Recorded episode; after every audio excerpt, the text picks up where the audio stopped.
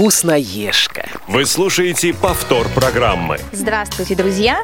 И в эфире снова мы с вами Ариадна Манукян. И Елена Быстрова к вам стучится в программа «Вкусноежка» прямо из холодильника.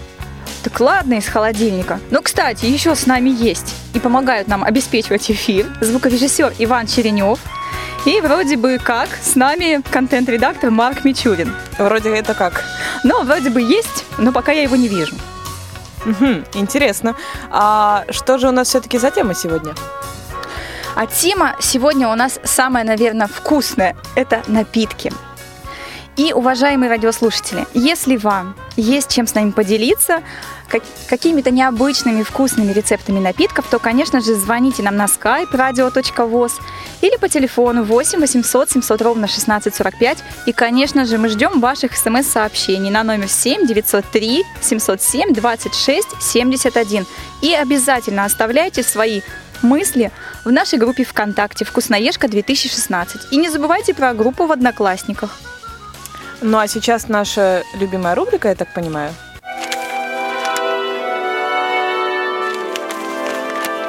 Тетрадка.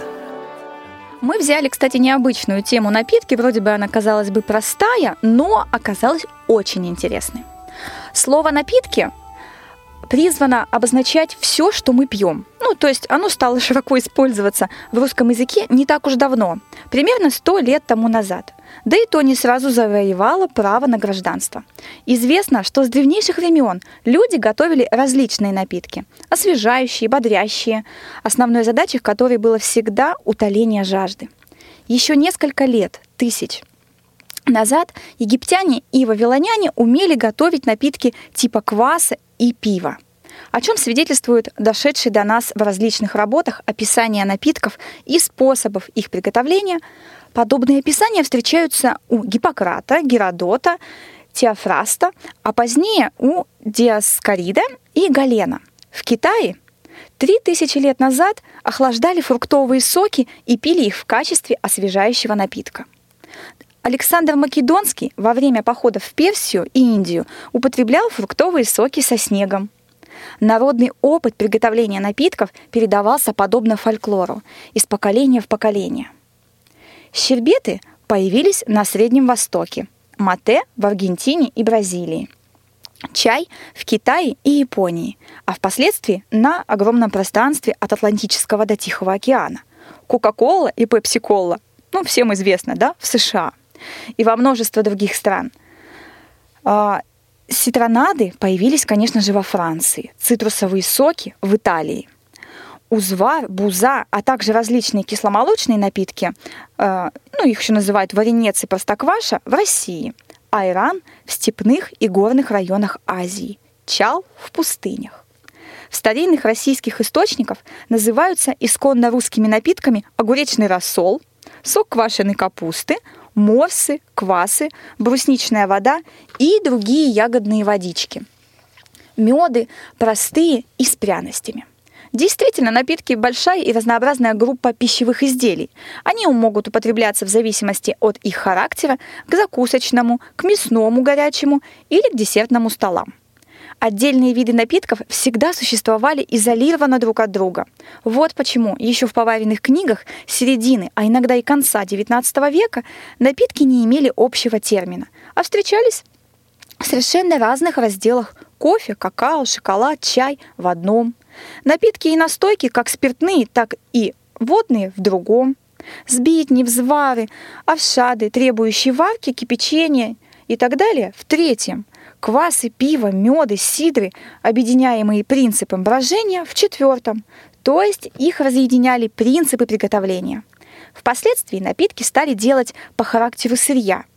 Их стали делить на крепкие спиртные, или, как принято называть в народе, горячительные, на легкие спиртные или слабоалкогольные, на десертные, прохладительные, молочные. Это деление еще сохраняется и в современных меню, но уже обнаруживается тенденция делить напитки только по принципу их основного состава и действия. То есть разбивать их на две основные группы – алкогольные и безалкогольные. Слово «напиток», применяемое первоначально только к безалкогольным жидкостям, произошло не от слова «пить», а от слова «напитать», то есть накормить или насытить. В России напитками первоначально называли только заморские, подкрепляющие, питающие жидкости, ну то есть кофе, какао, шоколад, чай, которые стали входить в употребление только с конца XVIII века или начале XIX. Кофе и какао кушали, то есть откушивали, или они изволили откушать кофею. Встречаем мы в произведениях такие выражения, произведениях Гоголя или Островского – Гончарова. Для остальных напитков долгое время не могли подыскать подходящего термина. Их долгое время называли напоями, пивом, пойлом. Постепенно для собирательного обозначения всякого рода питья стало применяться новое книжное слово – напитки.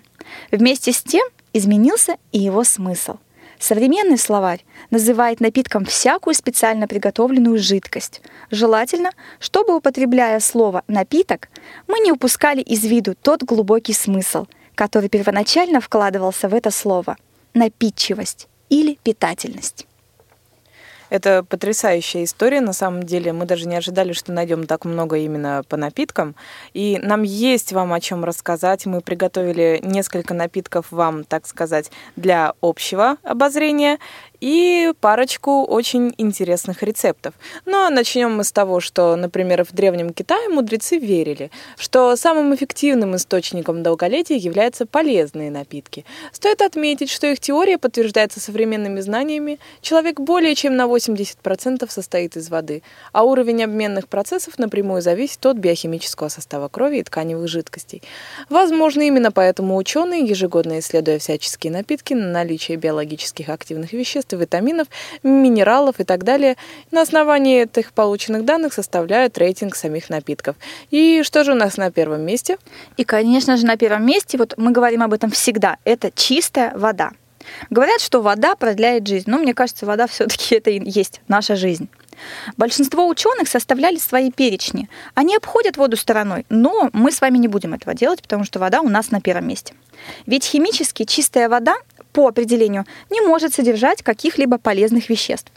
Между тем, ни один сок не в состоянии заменить потребление воды, молекулы которой имеют дипольную структуру, благодаря чему эта жидкость и обрела способность растворять в себе практически все ценные элементы питания человека. А далее у нас по рейтингу будет зеленый чай. Зеленый чай китайцы открыли для себя еще в глубокой древности и буквально в течение десятка лет отдали большую часть сельскохозяйственных угодий под его посадку.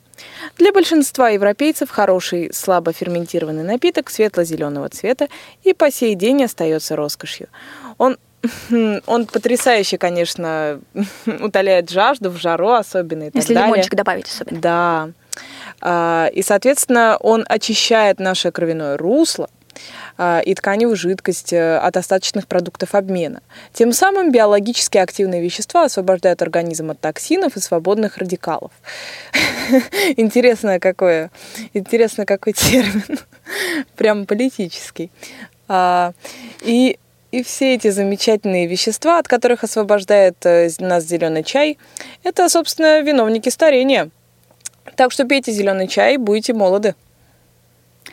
А следующим, наверное, самым полезным напитком является гранатовый сок. Мы еще из детства помним, да, что он очень полезен. И считается, что гранатовый сок это все-таки больше женский напиток. Но я с этим не соглашусь. В детстве меня заставляли его пить. Это сок своего рода сбалансированный. Так и потому что ты женщина, потому и заставляли. Нет, ну я была еще ребенком, меня заставляли как ребенка пить, потому что в нем очень много железа, о чем мы скажем позже он это, этот сок является, в принципе, биологической активной добавкой к пище. Он содержит комплекс витаминов, способствующих всасыванию железа и его соединения с белком, а, глобином и витамином С. Также в нем есть витамин В12, В6 и, конечно же, фолиевая кислота. А также само железо в большом количестве, медь и ряд других вот различных элементов. Именно благодаря наличию всех этих веществ гранатовый сок столь важен для женщин, которые теряют гемоглобин ежемесячно и нередко страдают от анемии. Кроме того, в гранатовом соке содержится значительное количество дубильных веществ и флавоноидов, очищающих сосуды от скоплений холестерина. Стоит добавить и то, что гранатовый сок все-таки лучше свежий. То есть э, покупной гранатовый сок в этом плане не работает. Покупайте гранат, очищайте его и вжимайте. И даже жмых в этом плане будет очень полезен. Ну, а мы вам расскажем о следующем напитке, который будет очень полезен. Это грейпфрутовый фреш. И он наполнит вас витаминами. Грейпфрутовый сок, приготовленный непосредственно перед употреблением, содержит практически все водорастворимые витамины и витаминоподобные вещества, среди которых особенно следует выделить аскорбиновую и фолиевую кислоты. Кроме того, грейпфрут богат пектинами, которые стимулируют процессы очищения кишечника и нормализуют усвоение питательных веществ. Грейпфрутовый сок – незаменимое средство профилактики гриппа и прочих ОРВИ. Но, кстати, из личного опыта хочу добавить про грейпфруты. Э, на самом деле, когда-то мне пришлось побывать на конференции в Питере по, ну там была узкая специализация, да, по раковым больным, и оказалось, что если у вас заболевание рака, то грейпфрут лучше вообще, в принципе, исключить из рациона питания, потому что при получении химиотерапии а, грейпфрут как раз является, он отторгает, да, химиопрепараты и не дает как бы качественно, качественно лечиться. Ну, это так, личный опыт. Но это хорошая заметка, на самом деле. Ну, я хочу сказать, что об этой заметке не знают даже лечащие врачи, да, и вот я это при знакомстве с профессорами услышала случайно. Ну, а мы поговорим с вами еще о красном вине. Говорят, это очень полезный напиток. В принципе, я же так заулыбалась, потому что он такой от него розовеют щеки, да, повышается настроение. Манящая полезность. Конечно, красное вино, говорят, что оно очищает сосуды. В красном вине самым ценным для здоровья человека соединяющий является антоциды и ревостенол. А, первые представляют собой особую группу антиоксидантов, способствующих растворению холестериновых бляшек и разжижению крови и улучшению работы сердечно-сосудистой системы. А, равостенол, э, или его еще называют Флавоноид. Флавоноид, да, я это слово не могу выговорить, который обнаруживается только в виноградных косточках и красном вине. Его нередко называют машиной времени, возвращающей человека на 15-20 лет назад. Благодаря ревостенолу налаживается работа всех органов и систем, повышается упругость и эластичность кожи. Но я, конечно, не призываю вас пить красное вино. Самое главное день. не злоупотреблять, да. иначе это будет машина времени в обратную сторону. Да, все в меру. Вот. А еще мы вам расскажем про черничный кисель. И, как вы уже поняли, наверняка, потому что все об этом постоянно слышат, конечно же, черничный кисель будет улучшать зрение. А, черника содержит значительное количество витаминов и минералов, но наибольшую ценность представляют биологически активные вещества, флавоноиды и пектины. Опять же таки, мы о них уже слышали много раз, и, наверное, это самые основные вещества, почему эти напитки будут полезны. Первые оказывают благотворное влияние не только на зрение, но и на нервную систему в целом. Последние исследования сибирских ученых показали, что с помощью черничного сока и киселя можно лечить неврологии, неврозы и стрессы. Высокий уровень пектинов стал причиной широкого применения черничных напитков в народной медицине для лечения болезней пищеварительной системы, как у взрослых, так и у детей старше полугода. Соответственно, если вы хотите, чтобы у вас все было хорошо с желудком, с глазами и так далее, ну, более-менее, так сказать, поддерживать хорошее состояние, пейте черничный сок или кисель. Вы слушаете повтор программы. А следующий напиток это какао. Говорят, что это напиток, который снимает стресс. Ну, кстати, не зря говорят, да, что в плохую погоду, когда вам грустно, налейте себе кружечку какао, укутайтесь в плед и смотрите хороший фильм. Действительно, какао содержит в себе различные элементы, а, которые успокаивающе воздействуют на нервную систему. Они стимулируют выработку серотонина, гормона счастья. Какао и горячий шоколад доказали свою эффективность в лечении стрессов и неврозов. Так что вкусный, хороший, добрый напиток. Вот. А еще есть замечательный напиток, который вам поможет нормализовать обмен веществ. И это, разумеется, имбирный чай. Пряный и слегка жгучий вкус имбирного чая знаком всем, кто ведет mm-hmm. борьбу с лишним весом. Колоссальное количество антиоксидантов и эфирных масел максимально разгоняют обмен веществ, очищают кишечник. Под воздействием имбиря интенсивно расщепляются жиры с выделением большого количества энергии, благодаря чему вместо вялости и сонливости, которые являются побочными эффектами большинства диет, худеющий получает бодрость, высокую способность концентрации внимания и способность сдвинуть горы. Ешьте имбирь, кстати, еще так, просто. А мы в отделе любим часто заваривать имбирь с лимоном. Просто в заварничке очень вкусно. И с медом И с- обязательно. ну, можно с медом, можно без меда, но это еще и иммунную систему хорошо контролирует. А следующий же нас, наш напиток – это кофе. Ну, наверное, мой любимый напиток. Говорят, что кофе улучшает память. Несмотря на множество мифов и легенд, люди не перестают пить кофе. И дело вовсе не в зависимости, которую способен вызвать этот ароматный вкусный напиток. Высоко ценятся темно-коричневые бобы за кофеин, который в терапевтических зонах 300, ну, 420 мг в сутки не только помогает сохранить бодрость в течение дня, но и способствует повышению концентрации внимания и улучшению памяти. Кофе используется американскими врачами для лечения подростков с низкой школьной успеваемостью. Ну, мы уже говорили о том, что кофе лучше пить всего один раз в день, да, по одной чашечке и только утром. Вообще кофе удивительный напиток. Он, э, Да. помо- он от, гуще от него как помогает в судьбах, так и в проблемах с кожей. Да, Так еще кофе, особенно если ты варишь, можно вот этот остаточки эти использовать в качестве скраба. Ну вот это для кожи. А если вы Это не хотите использовать полезно. остаточки в качестве скраба, переверните чашку и загляните в будущее. О, какие подробности он осознает. Мы, наверное, попробуем это сделать. А, кстати, если в кофе добавить немного корицы, да, будет вообще ароматно. А если еще в кофе положить мороженое, пломбир, ну, вообще. А если еще какао, в общем, Вообще сна- сначала меня. мы немножечко жируем на кофе, а потом мы переходим на чай с имбирем. Да-да-да. И заканчиваем все каким-нибудь соком гранатовым или соком грейпфрута. И потом чистой водичкой еще запить. А вообще, на самом деле, вот колоссальное множество различных вкусных напитков существует. И вот просто выбирай, да, не хочу. Можно пить различные коктейли. А, Например, я очень люблю, очень часто делать своему сыну коктейль обычное молоко, стаканчик мороженого, пломбира, банан и киви. Туда это все берешь в блендере, смешиваешь, вот тебе ну, очень вкусный напиток, полезный и сладенький. Однако нас ждут пара рецептов. Да, сегодня мы для вас приготовили разные рецепты. И, конечно же, мы не могли никак э, не обратить ваше и наше внимание на старинные рецепты. И начнем мы, конечно же, с кваса. Квас мы взяли обычный рецепт, который можно приготовить легко в домашних условиях. Мы его будем готовить вот именно для окрошки.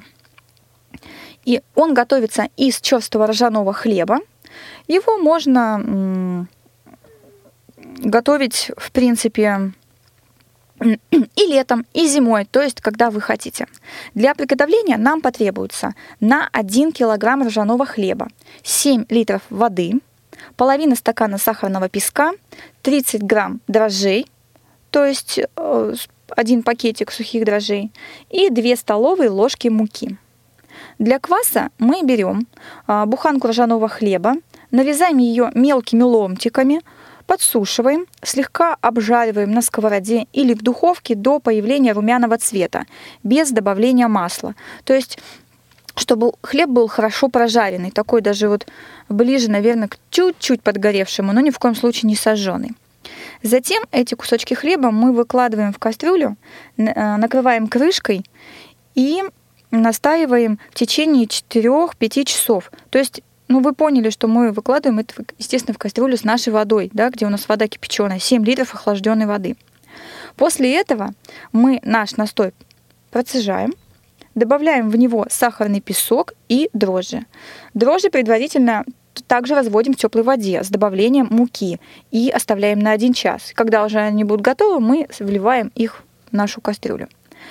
А, Ставим окрошечный квас в теплое место, выдерживаем его в течение 4-5 часов и охлаждаем. Храним готовый класс, э, храним готовый квас мы лучше всего в м, закрытых бутылках и в холодильнике. Но единственное примечание, которое бы мне хотелось отметить, не храните квас в пластиковых бутылках. Вот Да. так просто. Ну, у нас всегда обычно разливают квас так или иначе в пластиковые бутылки, но вообще в стекле оно действительно всегда лучше. Вы можете даже это заметить, если вы покупаете напиток в стеклянной бутылке, он, конечно же, будет вкуснее. Да, можно использовать трехлитровые банки и спокойно хранить квас. Будет удобно. Абсолютно. Но еще один напиток, который мы, наверное, не могли не пропустить, это сбитень медовый. А, И для приготовления такого напитка нам надо растворить 1 килограмм меда, видите, какое достаточно большое количество меда, в 4 литрах кипятка. добавить 20 грамм хмеля и пряностей по вкусу, прокипятить сбитень медовый 2-3 часа и процедить, и уже охлаждать. Также мы его храним, конечно же, в стеклянных банках да, или бутылках. У нас потрясающий сбитень готовили на Масленицу в МГУ. Очень хорошо помню. Прям в котле готовили, развели костер. Э, рядом со смотровой площадкой это было. И, собственно, там все это было. Было, правда, очень холодно, и мы все грели ноги об этот костер. Но сбитень получился просто потрясающий. Так что всем на заметку, если вы это готовите в кос- на костре в котле, это будет не менее вкусно. Кстати, нам сейчас пришло смс-сообщение, а, нам пишет, а, что очень полезный напиток глинтвейн. Там и красное вино, и специи. Он очень полезен при простудах и боли в горле. Да, это очень хорошее замечание, на самом деле это действительно полезный напиток, но опять же таки им лучше не злоупотреблять. Ну, его лучше пить в холодное время года. Кстати, скоро осень, да, это самое время Глинтвейна. Но самое время Глинтвейна, насколько я знаю, это вообще рождественское время. Очень Ну, любят в это время. Для меня, например, осень. Я люблю осенью пить Осенью, да, тоже неплохо. Вот. А у нас есть еще о чем рассказать, совершенно небольшой рецепт. И это тот самый напиток, который, наверное, вся молодежь называет хипстерским. Но на самом деле его можно, в принципе, готовить всем, и наверняка каждый сталкивался с этим. Э, Это смузи.